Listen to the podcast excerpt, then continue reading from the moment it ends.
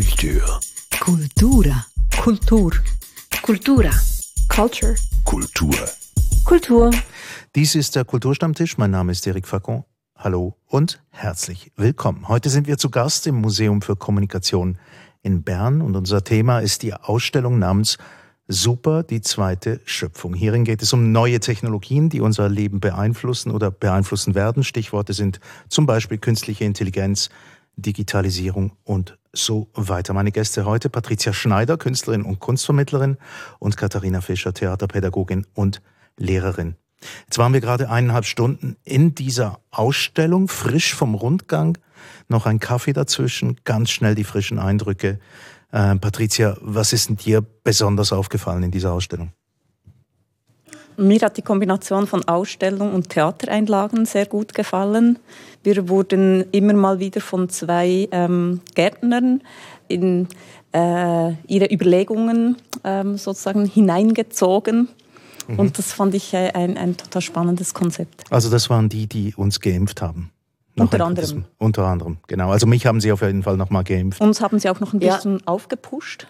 Ich, bin jetzt 5G und aufgepusht mit ähm, Kokain und intelligenzsteigenden Medikamenten. Also um diese Themen geht es in dieser Ausstellung. Das haben wir jetzt schon mal erfahren auf diesem Weg. Was ist denn dir besonders aufgefallen, Katharina? Ja, da bin ich jetzt am gleichen Ort. Das ist natürlich schon diese, diese Impfung, dass man plötzlich vor die Frage gestellt wird, äh, möchte ich jetzt eine zusätzliche Impfung, die mich noch aufboostet zu einem wirklich ähm, extrem intelligenten und dann auch noch gut aussehenden und resistenten Menschen. Das hat mich sehr fasziniert.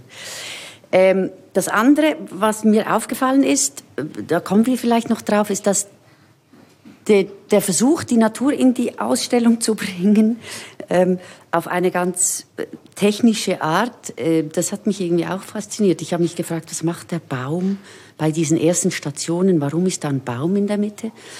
Und ähm, im Verlauf der Ausstellung ist mir dann, dann klar geworden, dass es ein Versuch ist, etwas herzustellen, was definitiv nicht herstellbar ist und genau das der Reiz daran ist. Mhm. Also wir laufen verschiedene Stationen an im Verlauf dieser Ausstellung. Wir fangen bei drei Kränkungen an, die der Mensch erfahren hat, unter anderem, dass er merkt, dass sein Universum nicht das Zentrum des ganzen Universums ist, nämlich die Welt ist das schlicht und einfach nicht. Ähm, dann geht es darum, dass der Mensch vom Affen abstammt, eine weitere Kränkung. Und dann ähm, geht es auch noch darum, dass das Unterbewusste eigentlich quasi unser, unser Tun bestimmt. Und an ganz vielen von diesen Orten erlebt man verschiedene Sachen. Jetzt möchte ich aber noch schnell meines erwähnen, weil das passt ein bisschen zu dem, was du gesagt hast, Katharina.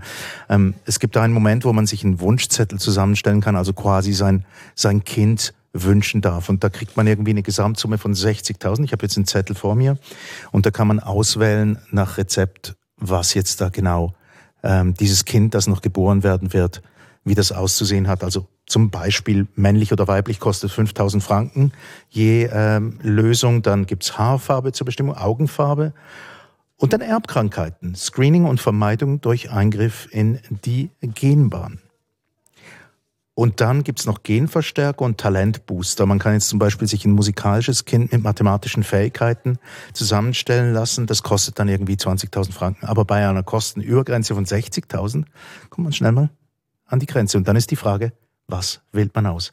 Hat jemand von euch diesen Zettel ausgefüllt? Katharina? Ja, ja. Tja, ich habe ihn ausgefüllt und äh, natürlich, wie ich so bin, das nicht genau gelesen. Das heißt, ich habe die Kostengrenze von 60.000 nicht mit einbezogen und bin jetzt bei 125.500 gelandet. Das ist eigentlich ein, äh, ein Mensch, der sowohl weiblich als auch männlich ist, damit diese Gender-Debatte schon mal von Beginn weg äh, wegfällt und ähm, all, überhaupt keine Krankheiten haben wird, äh, genverstärkt sein wird und ein Talent per se. Das heißt, es wird ein eher langweiliger Mensch wahrscheinlich. Aber dafür klappt alles. Mhm. Es klappt wirklich alles. 125.000. Aber da merkt man ja, man müsste eigentlich Entscheidungen treffen, die noch recht wichtig sind. Was mich daran auch verblüfft hat, ähm, und vielleicht ist das irgendwie im Zentrum dieser ganzen Angelegenheit, ein Teil der Ausstellung ähm, hat eigentlich mit Science Fiction gar nichts zu tun. Ein Teil davon ist schon da. Den gibt's schon. Also ich möchte keinesfalls ein Designer-Baby. Ich habe es nicht ausgefüllt und nicht, weil äh, ich, ich logischerweise wünschen sich alle ein gesundes Kind. Aber ich habe mich dann gefragt, ja, was ist denn, wenn ich das sozusagen designe und dann ähm, ist das trotzdem ähm, ein Kind, das vielleicht nicht meinen Vorstellungen entspricht. Also ich, ich glaube nicht so daran, ähm, dass das funktionieren würde und ähm, äh, stelle mir das auch eher schrecklich vor, wenn ich dann so ein perfektes Kind hätte ähm, und äh, das, das dann aber vielleicht die Erwartungen trotzdem nicht erfüllt. Ja gut, die Gene machen ja nur ein Drittel aus eines menschlichen Lebens. Das andere ist die, so die sozialen Bezüge und, und Erziehung und so. Das spielt ja auch noch eine Rolle. Man kann noch einwirken, immerhin. Mhm. Also interessante fand ich an der Ausstellung eben diese Geschichte, dass nicht alles Science Fiction ist, sondern dass ein Teil von diesen Sachen da sind. Und dann ja. wird natürlich auch eine ganz wichtige Frage gestellt. Und ich glaube, die ist im Zentrum von dem allem. Ähm, möglich ist ganz vieles, auch technisch gesehen, aber muss man das alles auch tatsächlich denn erfüllen? Muss man tatsächlich die ganzen technischen Möglichkeiten auskosten? Ja, das ist die Beklemmung, die mir in dieser Ausstellung halt entgegen oder die sie in mir ausgelöst hat. Ähm, die Beklemmung von man kann's, soll man's tun, wer entscheidet es, wie stehe ich dazu? Ähm, das hat wirklich so Fragen aufgeworfen, wo ich gemerkt habe, ja, natürlich ist es schön, wenn wir Krankheiten heilen können oder gar nicht erst entstehen lassen können. Auf, die andere, auf der anderen Seite, wenn wir alles leiden, alle Intuition, alle, alle, jedes Scheitern, ähm, jede Art von Entbehrung ähm, aus unserem Leben streichen, dann fällt einfach vieles, viele Lernprozesse fallen weg, viele charakterbildende ähm, Merkmale von uns fallen weg, die ich sehr die mir einfach sehr gefallen. Ich möchte nach dieser Ausstellung so in die Welt rausrufen, ja, bitte scheitert, bitte, äh, bitte leidet, bitte seid intuitiv und handelt nach dem Bauchgefühl, so, was natürlich auch nicht die beste Lösung ist, aber es ist dieser Boost von besser optimieren, noch, noch besser machen, noch mehr äh, noch den Tod noch rausschieben, das Leiden wegbeamen, die, die Makel an uns, die uns ja auch sympathisch machen, wegmachen. Das hat, wird so steril. Es wird, es wird steril und perfekt und das Unperfekte gefällt mir einfach viel besser. Mhm. Also da spricht doch eine große Skepsis draus. Ähm, Patricia, wie siehst du das? Ja, vor allem was passiert aus denen, die das aus irgendeinem Grund nicht machen können, sei es, weil ihnen das Geld fehlt oder sie das aus anderen Gründen ablehnen. Also wird damit eigentlich eine Zweiklassengesellschaft geschaffen, ähm, die dann ähm, aus sozusagen Superwesen und den anderen besteht.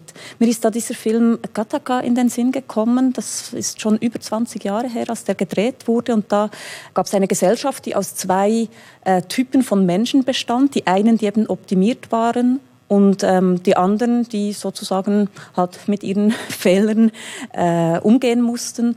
Und plötzlich scheinen solche Fiktionen ähm, Realität zu werden. Und man kann viel mehr machen ähm, als, als noch vor 20 Jahren. Und jetzt ist sicher die große Frage, ob das auch aus ethischer und sozialer Sicht ähm, gescheit und sinnvoll ist. Mhm. Also es ist immer wieder auch eine moralische Frage, ob man das machen will. Mir ist in diesem Zusammenhang auch noch etwas anderes aufgefallen. Ähm, es gibt zum Beispiel diese, diese mm, App für künstliche Freunde und Freundinnen. Das ist aus Japan. Gatebox, das mhm. äh, providet einem, das gibt einem dann einfach irgendwie eine künstliche Freundin oder einen Freund. Noch interessanter fand ich diese Geschichte mit der Partnerwahl. Unsere Partnerwahl ist bestimmt von einerseits menschlichen Komponenten. Wir kennen das alles. Wie suchen wir unsere Partnerin, unseren Partner aus? Äh, ich gebe da mal ein paar mm, Adjektive oder nein, ich gebe da mal ein paar Charakteristiken an, die wichtig sind in diesem Zusammenhang. Also Sympathie, Anziehung, sogar der Geruch. An den denkt man ja nicht immer, aber das jemand riechen das können. Das ist, das, das ist mhm. ungefähr das Erste. Mhm. Und jetzt kommen wir aber gleich zur DNA. Und offenbar hat man gemerkt, dass äh, Leute sich zu Partnern erwählen, die, äh, deren Immunsystem eigentlich konträr ist zu ihrem eigenen, um den Kindern bessere Überlebenschancen zu geben. Wenn man das mal bestimmt, ist meine Erfahrung der Menschheit, danach nützt man das auch aus in der Zukunft. Ja, und eigentlich hat die Natur das ja ähm, selber schon so eingerichtet. Also wenn wir gerade vom Geruchssinn sprechen, ich glaube, das ist nicht zu unterschätzen, ob man jemanden riechen kann im übertragenen und nicht übertragenen Sinn, hat sehr viel damit zu tun, ob die zusammenpassen. Und ist das denn besser, wenn jetzt ähm, ein Algorithmus ausrechnet, diese Person äh, würde jetzt ähm, rein genetisch gesehen ähm, super zu mir passen, weil unsere Nachkommen dann ähm, sehr viel robuster oder intelligenter wären. Mhm. Ich bezweifle das ehrlich gesagt. Mhm. Es geht wieder in das rein, was Katharina gesagt hat, dass ähm, dass man sich das Unperfekte eigentlich wünscht und nicht das Perfekte. Aber trotzdem habt ihr auch ein paar Stellen gefunden, wo man denkt, ja, doch, es könnte doch noch positiv sein? Nein, ich nicht wirklich.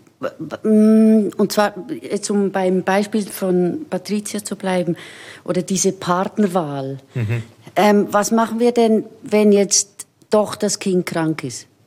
Falscher Partner. Äh, hat man, hat man sich äh, falsch entschieden? War der Algorithmus falsch? Was passiert dann mit uns als Gesellschaft? Mit, wie gehen wir dann um mit Krankheiten? Haben die versagt, die jetzt krank werden? Haben die Eltern versagt? Und das, das finde ich einfach ein extrem gefährlicher Gedanke. Ich glaube auch, dass die Natur das schon selber ein bisschen einrichtet. Ähm, ähm, aber ich bin geschieden, es hat nicht funktioniert. Also so, man kann auch sagen, es gibt doch einfach noch andere es gibt noch andere Komponenten. Und ich habe ein Kind, das ist seit zehn Jahren krank, körperlich krank. Ähm, da war die Schweinegrippe schuld. Das ist, es gibt einfach, man kann nicht, ähm, wie soll ich das sagen? Man kann nicht alles berechnen. Man kann nicht, ich will nicht, dass die Menschheit alles voraussehen und berechnen kann. Das würde uns wirklich zu, zu, ähm, selber zu Algorithmen machen, die andere beurteilen in Scheitern oder, oder in richtig oder falsch. Mhm. Finde ich ganz gefährlich. Also das heißt, man überantwortet eigentlich die Verantwortung irgendwo hin, auf das man nicht Zugriff hat, eigentlich quasi, oder? Ich glaube nicht, dass sich die Frage so ganz einfach lösen lässt, weil es gibt sicher viele Dinge, die wir uns wünschen. Also wenn es um Sprachen geht beispielsweise, äh, ist es doch toll, wenn wir mit möglichst vielen Menschen uns direkt austauschen können, äh, wenn es Technologien gibt, äh, mit denen wir vereinfacht kommunizieren können. Wenn ich mein äh, das waren Beispiele, wie man den Körper optimieren kann mittels ähm, Brillen, dass ich Dinge sehe, die ich sonst nicht sehen kann. Mhm. Ähm, warum sollte man das nicht tun? Das ist etwas, was wir alle ja kennen. Wir, wir sind alle bereits, drei, oder? Eben, wir sind alle drei Brillenträger, also von dem her ja. und Trägerinnen. Und deshalb denke ich, das ist ja irgendwie, das ist ein fließender Prozess und ähm, es gibt aber sicher ähm, bestimmte Grenzen und da muss man wirklich drüber diskutieren, ob man einfach alles macht, was technisch machbar ist, oder ob man aus ähm, politischen, moralischen Gründen sagen muss, stopp, hier, hier greifen wir nicht ein. Ja, das ist ja eben das Interessante an dieser Ausstellung, dass es diese Grenzen auslotet. Wo ist es moralisch verwerflich? Wo, äh, wo kommen wir in ein Gebiet, und das ist ja total subjektiv, ähm, dass man sagt, doch, ja, ist doch eigentlich gut, wenn wir nicht krank werden. Und, und ähm, für jemand anderes denkt man, was, was geschieht, wenn wir nicht mehr krank sind mit unserer, äh, mit unserer Wahrnehmung äh, von jemandem, der doch krank wird. Äh, also ich finde, das finde ich extrem interessant an dieser Ausstellung. Man kommt, man wird relativ sanft mal eingeführt in, was gibt's schon, äh, wie gehen wir damit um? Und dann kommt man so nach und nach an diese Fragen, okay, ja, Mist, das wird möglicherweise demnächst mal so sein oder man gibt uns jetzt noch 50 Jahre und dann wird so sein. Und das macht mir ein extrem mulmiges Gefühl, weil, weil ich merke, jetzt kommt es in das Gebiet, da müsste ich eigentlich ähm, agogo diskutieren. Da müsste ich jetzt wirklich eine Meinung mir bilden können. Und ich weiß zu wenig A und B möchte nicht nur mit Wissenschaftlern sprechen, weil die die Welt anders sehen, als ich sie sehe. Und dort, das finde ich, das ist in dieser Ausstellung extrem gut gemacht, dass man so, so in dieses Gefilde kommt, dass man denkt, wow, okay, jetzt wird's, jetzt wird's heikel. Ja, jetzt geht's wirklich um, jetzt, ums Lebendige, jetzt geht's genau. ans Eingemachte. So, und jetzt hat's total mit mir zu tun. Ja, und wir werden ja damit konfrontiert. Da ist ein Automat und da sind verschiedene Pillen drin und plötzlich merkt man, ja, Kaffee trinke ich ja jeden Morgen. Mhm. Und dann sind aber auch Pillen drin, irgendwie, ähm, die über den Energy Drink hinausgehen bis zu Viagra, Ritalin, Kokain, solche Dinge. Und plötzlich merkt man, aha, ähm, bis zu einem gewissen Grad gibt es da ähm, Substanzen drin, denen ich mich auch bediene. Also, dass das bereits Teil von unserem Alltag ist, ähm, sich zu äh, boosten, haben wir vorher gesagt. Ähm, sich selbst zu optimieren. Zu optimieren, modifizieren, ähm, ein besseres Ich ähm, aus sich herauszuholen. Und das ist ja grundsätzlich nicht ähm, nur etwas Schlechtes, dass man sagt, ich möchte das Beste aus mir rausholen. Katharina, stockst du beim Moment, wo man mit künstlichen Mitteln, quasi mit Hilfe von, von Maschinen oder sonstigen Substanzen sich zu verbessern sucht? Das, haben, äh, das haben ja unsere Vorfahren auch schon gemacht. Ja, ich stocke beim, beim Begriff der bessere Mensch. ich bin jetzt echt ohne Kaffee kein schlechter Mensch. Ich weiß, kenne einfach meinen eigenen Namen noch nicht, wenn, äh, bevor ich meinen ersten Kaffee habe. Und das, ähm, das, das Ding von besser, ist, ist es denn besser, ist es, wenn, was heißt denn der bessere Mensch? Das ist irgendwie, das, ich glaube, das ist wirklich ein besserer Mensch, ja. wenn ich wenn ich Ritalin nehme. Ja, ich kann vielleicht ein bisschen schneller denken. Hm, wir könnten es mal ausprobieren, aber, aber also ich, ich habe es mal ausprobiert. Okay. Funktioniert tatsächlich. Aber ähm, aber es war nicht weiter interessant. Ich habe ein bisschen glaube, schneller gesprochen und ein bisschen schneller gedacht. Aber nicht besser gedacht, ehrlich gesagt. Ich habe die genau gleichen Fehler gemacht wie vorher. Und das ist doch das Spannende daran. Ist besser, besser als gut. also ist super, besser als gut. Ist es erstrebenswert, immer das Maximum rauszuholen. Und dort würde ich wahrscheinlich auch plädieren, dass manchmal vielleicht gut besser ist. Mhm. Weißt du, ich meine? Also, noch nicht so ganz. Heißen, Wir nicht, machen ja immer eine Bewertung. Und mehr, ähm, schneller ist besser, mehr ist besser. Äh, das ist total so in diesem Wachstumsdenken drin. Ähm, alles muss optimiert sein, aber dass vielleicht tatsächlich ein Ideal gar nicht ähm, am Ende von dieser Skala wäre, sondern dass man sagen kann, ja, es ist eben besser, man ähm, geht da nicht an diese Grenze mhm. unter Umständen. Aber es ist ganz schwierig, das zu verallgemeinern, weil man wahrscheinlich jedes Feld einzeln betrachten müsste und dann wieder entscheiden, wo ist möglicherweise dieses Ideal. Ich verstehe allerdings, dass äh, ein gewisser Teil der Ausstellung natürlich auch Angst auslösen kann. Das ist natürlich schon klar. Aber es ist nicht die geballte Ladung von, von verschiedenen Sachen, die wir hier äh, zu Gesicht kriegen. Alle diese Möglichkeiten einzugreifen in das, was Menschsein eigentlich heißt und auch in unserer Beziehung zur Natur auch. Ähm, ist es nicht diese geballte Ladung von verschiedenen Dingen, die, die einem auch Angst macht? Ja, insbesondere wenn wir es nun mit Technologien zu tun haben, die unsere Vorstellung übersteigt. Wir können nicht mehr, ähm, es gibt unterdessen wirklich ähm, äh, Technologien, die sind so komplex, das, das, kann kein Mensch mehr verstehen, was da genau passiert. Hm. Und dort kommt doch schon der Punkt, wo wir uns fragen müssen, ähm, wie clever ist es, äh, auch Prozesse auszulösen, äh, bei denen man überhaupt nicht weiß, wo sie hinführen, wo man überhaupt nicht abschätzen kann, ist etwas ähm, kann man das rückgängig machen, wenn es nicht funktioniert. Und das, das sind für mich so die, die ähm, äh, Aspekte, wo, wo, wo ich ein bisschen ein ungutes Gefühl bekomme. Mhm. Bei mir ist schon auch diese, was du jetzt gesagt hast, Patricia, dieses, ähm, kann man noch was umkehren irgendwann? Das, das ist natürlich eine, eine Angstfrage, weil es ist einfach nicht abschätzbar. Aber bei mir beginnt die Angst schon, schon wesentlich früher, nämlich nicht da, wo es mich, wo ich es technisch nicht mehr verstehe, sondern ähm, in dieser in dieser Bewertung von was richtig und was falsch ist oder Bewertung, was, was besser ist oder was gut oder was super ist ähm, die so angestrebt wird. Ähm, ich denke da ganz alltäglich an, an das Schulsystem, ich komme jetzt halt darauf zurück, wo ähm, Kinder, die nicht ganz so konform sind, wie wir es uns denken und finden, sollten sie sein, werden sie, dann werden sie therapiert. Mhm. Also dann, dann muss man sofort ähm, einen Nachteilsausgleich machen oder eine, eine Therapie in Logopädie oder Psychomotorik oder äh, was weiß ich, dann, dann, dann ist gleich die ganze Palette davon, man muss dieses Kind optimieren. Und diese Haltung, ähm, die finde ich A, sehr verwerflich, weil es einfach Eigenheiten von Menschen sind, die, die wir dann als nicht optimal einschätzen oder sagen, das gehört, das gehört nicht zum Gutsein, das gehört nicht zum Optimalsein, also sollte es wegtherapiert werden. Und da finde ich, da, da bekomme ich schon ein ungutes Gefühl, wenn wenn es um die Optik, ja, wie soll ich jetzt, wie mache ich jetzt den Bogen zurück ja, ich zur Ausstellung? Ähm, wenn diese, wenn ich dann in dieses Zelt komme in der Ausstellung, wo man das Kind optimieren kann, das noch nicht geborene, also das gezeugte Kind, dass es da eine Wahl gibt, wie, wie das jetzt sein soll. Und ich denke, wer bewertet, wie was am besten sein sollte? Mhm. Ähm, ja, ja ich hoffe, versteht, was ich meine. Ja, also ich habe schon verstanden. Es, es kann natürlich schon die Frage sein, ja, wer bestimmt denn, was besser ist? Ist das am besten funktionieren in einer Gesellschaft und zu welchem Zweck? Oder dort geht's mhm. doch hin, oder? Die Frage ist einfach, ja, machen wir jetzt, produzieren wir nützliche Menschen, um diese Gesellschaft, wie sie jetzt funktioniert, am Leben zu erhalten? Oder was heißt denn besser?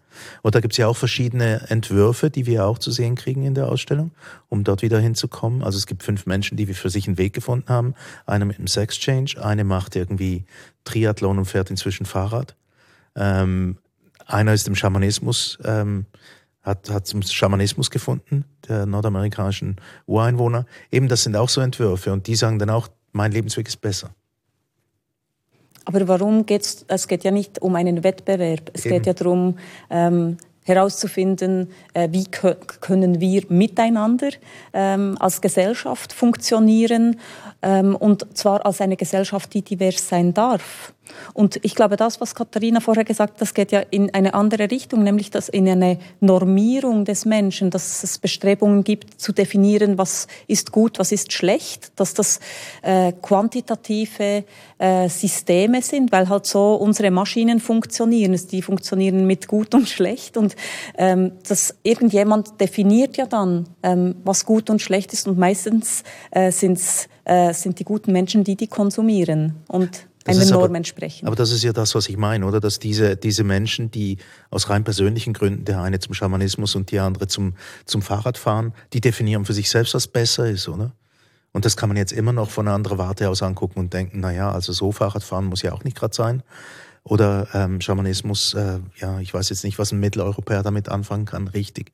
Ähm, und gleichzeitig ist das andere ist ein, ein größeres gesellschaftliches Bild, oder? Was dann besser heißt das finde ich eben schon noch das Verrückte. Also diese, diese Einzelporträts, die jetzt angesprochen wurden, die deklarieren, ja niemand von diesen Personen deklariert das als das absolut Richtige. Es, es gibt sogar jemand, der, es gibt sogar jemand, der das, also Sex, Gender gewechselt hat ähm, und sagt, ich weiß nicht, ob das richtig war. Es ist jetzt so. Und das, ähm, das fand ich sehr ehrlich, fand ich sehr, ähm, das hat mir gefallen. Das ist nicht so ein, ein Postulat für ich habe jetzt das erkannt und das ist das absolut Richtige für die ganze Welt. Und gleichzeitig sind es doch Persönlichkeiten, die äh, etwas sehr Spezielles ja. gemacht haben oder erfahren haben.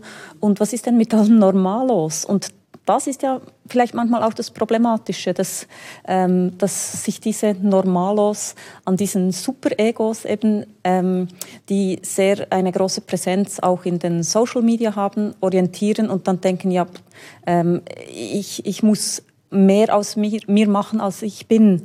Und ich, da, dort würde ich ein bisschen dafür plädieren, wieder für das Normale mhm. und nicht für das Extreme. Ein Stichwort ist vorher gefallen, das ich noch, äh, noch schnell angucken möchte. Also ähm, oder besser gesagt, ich möchte es eigentlich in Klammern setzen, dieses Normierung, weil Normierung für mich hieß das eher so Fehlervermeidung. Ganz wichtig dort, wo es um Kinder geht und, und auch sonst, oder? Dass man ähm, diese Selbstoptimierung tatsächlich wie, wie, wie ähm, Fehler, die eigentlich menschlich sind, versucht zu vermeiden. Und gleichzeitig der Natur noch ein, ein Schnippchen zu schlagen. Ja, Fehlervermeidung wäre der Tod. Also wir leben von Fehlern auch, auch, auch, auch, nicht, nicht ausschließlich. Aber äh, ich finde, das macht uns menschlich. Es gibt ja auch einen, einen Film in der Ausstellung, den habe ich nicht ganz gesehen, aber wo eigentlich jemand plädiert dafür, dass wir Gott ähnlich werden, dass wir eigentlich alles so weit optimieren, dass wir Gott sind, schlussendlich. Und das möchte ich auf keinen Fall. Das, äh, das stelle ich mir. Ich liebe den Makel, so. Ich, mhm. ich will nicht Gott ähnlich sein. Ich habe äh, ein, ein, nettes Zitat aus dem Buch vom amerikanischen Schriftsteller Richard Powers ähm, gerade kürzlich gelesen, wo ein Astrobiologe sagt, ähm, unsere Smartphones haben uns zu Göttern gemacht. Mit denen können wir alles. Leider kann man die Dinger nicht richtig auf, den, auf die Gabel knallen wie früher, wenn einem das Gegenüber auf den Wecker geht. Das ist doch sehr hübsch, was die technologische Entwicklung angeht auch. Ähm, jetzt eben, es ist eine Ausstellung, die ist recht reichhaltig. Wir haben eineinhalb Stunden ungefähr dort drin verbracht. Man könnte natürlich noch wesentlich länger dort bleiben. Mhm. Es werden wahnsinnig viele Fragen aufgeworfen, Fragen, die uns alle etwas angehen, die auch, die auch sehr, sehr ähm, zeitgemäß sind, weil jetzt gerade im Moment alle diese Fragen auch debattiert werden. Was ist mit den Antworten? Habt ihr irgendwelche erfahren? Man wird, glaube ich, schon ein bisschen alleingelassen, aber das ist vielleicht auch das Gute dran, weil sobald da Antworten kämen und nicht Fragen, würde man sehr schnell äh, vermutlich auch ähm, äh, selber äh, eine Gegenposition einnehmen und sich nicht auf diese, diese De Debatte einlassen wollen. Insofern, ich glaube, es ist gut, ähm, da mit Fragen zu arbeiten, aber es ist auch ein bisschen eine Überforderung, würde ich mhm. sagen. Es gibt auch keine Antworten, sonst wäre es nicht zeitgemäß. Wir haben ja noch keine Antworten auf viele dieser Fragen. Es gibt viele Menschen, die sagen, also Koryphäen auf ihrem Gebiet, die sagen, das ist das einzig Machbare und das ist das einzig Richtige.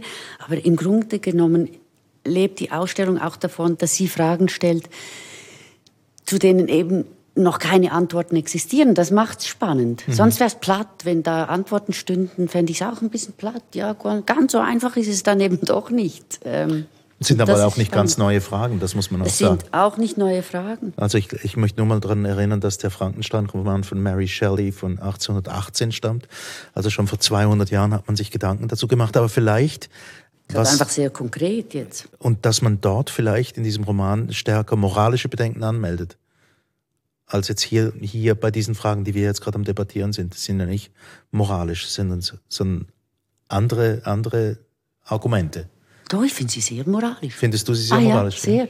Also ich, ich, wurde oft an meine Moral appelliert und, und habe auch da gemerkt, Mist, ich habe ich hab selber noch keine klare Haltung dazu. Das, mhm. Äh, ich finde die Ausstellung immer wieder sehr moralisch, mhm. weil es was in mir geweckt hat. Also die Ausstellung selber ist nicht moralisch. Nein, nein, ich meine mehr eine Frage an die Ethik. Ja, Möglicherweise. Frage ja. an die Ethik, ja, finde ich, ähm, wird gerade im mittleren Teil sehr, sehr, sehr gestellt. Mhm. Also bei mir halt, sobald es um, um dieses, diese Föten geht und den Eingriff in, in das Leben, das noch am Beginnen ist, wow, finde ich schon, kommt die Ethik ganz schön. Ja, da kommst du natürlich auch, ja, aber das darf man ja dann auch. Man darf dann auch mit Moral reagieren. Aber die Ausstellung per se, die stellt per se, Ja, absolut, genau.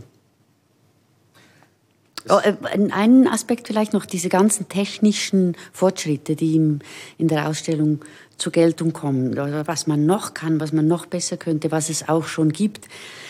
Oder die Optimierung, die zielt ja oft darauf hin, dass, dass man es nicht mehr selber tun muss. Und dieses nicht mehr selber tun wird ja dann, dann kommt man irgendwann zur Langweile, oder nicht? Wenn man es nicht mehr selber macht. Keine ja. haptische Ausführung mehr. Alles läuft nur noch über das Gehirn und über die Tastatur. Ja, und die Tastatur, also, also das, das Smartphone äh, hinter der Tastatur nimmt einem ja auch das Gedächtnis ab. Nimmt das Gedächtnis ab und äh, man kann auch reinsprechen, muss gar nicht mehr schreiben. und es äh, wird schon, die Spracherkennung äh, nimmt schon alles auf.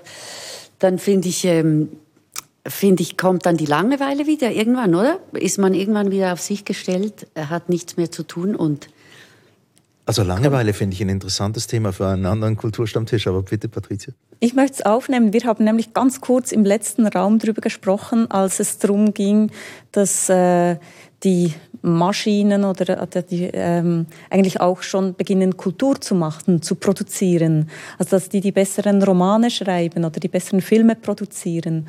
Und bislang bin ich immer so mit dem Selbstverständnis durch die Welt gegangen, aha, das ist noch so eine Ecke, die unangetastet ist. Aber die der Kreativität. Natürlich. Und ähm, da war eben eine, ich glaube, es war eine Schriftstellerin, die gesagt hat, ja, ähm, Kreativität, das sei für sie eigentlich ähm, äh, sehr stark mit Langeweile verbunden. Deshalb ähm, äh, mache ich jetzt gerade diesen Link. Aber ich denke, das ist wirklich spannend und äh, in den Künsten werden ja neue technologische Entwicklungen oftmals gerade aufgenommen und ausprobiert und anders angewendet und das ist etwas, das mich sehr interessiert. Und ist es tatsächlich so, äh, dass jetzt äh, ein Programm die interessanteren Geschichten schreiben kann? Nein, das ist Blödsinn.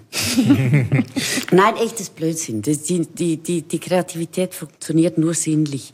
Mit allen Sinnen, das ist Blödsinn. Mhm. Ja, mal gucken, ob es irgendwann mal diesen Algorithmus gibt, der tatsächlich äh, wild Gedanken herumschießt, wie wir das manchmal können. In unserem Unterbewussten, das uns regiert, oder? Und das manchmal auch zum Vorschein kommt. Mal schauen, ob der Algorithmus das, das irgendwann mal erledigen kann. Ähm, jetzt es gibt etwas ein genaues Datum dazu. Die sagen ja, der Tag von dieser sogenannten äh, technologischen Singularität, das ist um 2045. Und das sind... Ähm, Ach, das schaffe ich noch. Ja, und das ist schon was Spannendes, wenn, wenn diese Netzwerke, die jetzt dauernd gefüttert werden mit Daten, mit Gedanken von Menschen und mit ähm, die, die äh, intelligentesten Menschen, die ähm, entwickeln ähm, äh, Dinge und ähm, das wird vielleicht im Moment noch immer in ganz bestimmten Bereichen verbessert. Aber was ist, wenn diese ganzen Bereiche miteinander gekoppelt werden und sich das potenziert? Also ich weiß nicht, was dann sein wird, aber nee, ich schließe also nicht Wir dürfen aus. uns nicht unter Wert verkaufen, finde ich. Wir sind immer noch Menschen, die Wir sind, die, die wir Maschinen, sind Menschen, die wir, wir ähm, haben soziale Wesen, die auch ähm, ja. eine Körperlichkeit haben und das hat eine Maschine bislang nicht.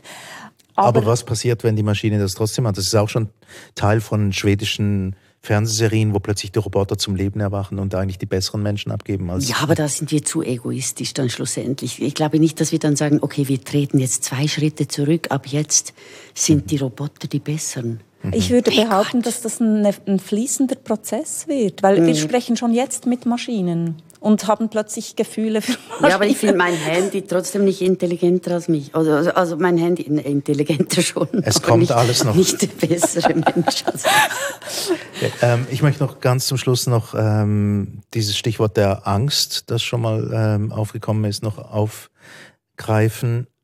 Ähm, ja, also solche Neuerungen, die lösen Ängste aus. Und das wissen wir auch aus der Vergangenheit. Eben Frankenstein habe ich schon mal zitiert in den letzten 200 Jahren immer wieder. Autos haben irgendwie für Angst gesorgt. Ähm, wahrscheinlich Telefone auch. Wer weiß, was alles an technologischen Fortschritt mit ganz vielen Ängsten verbunden war. Habt ihr euch alleingelassen gefühlt mit solchen Ängsten hier in der Ausstellung? Ich hatte Patricia. okay.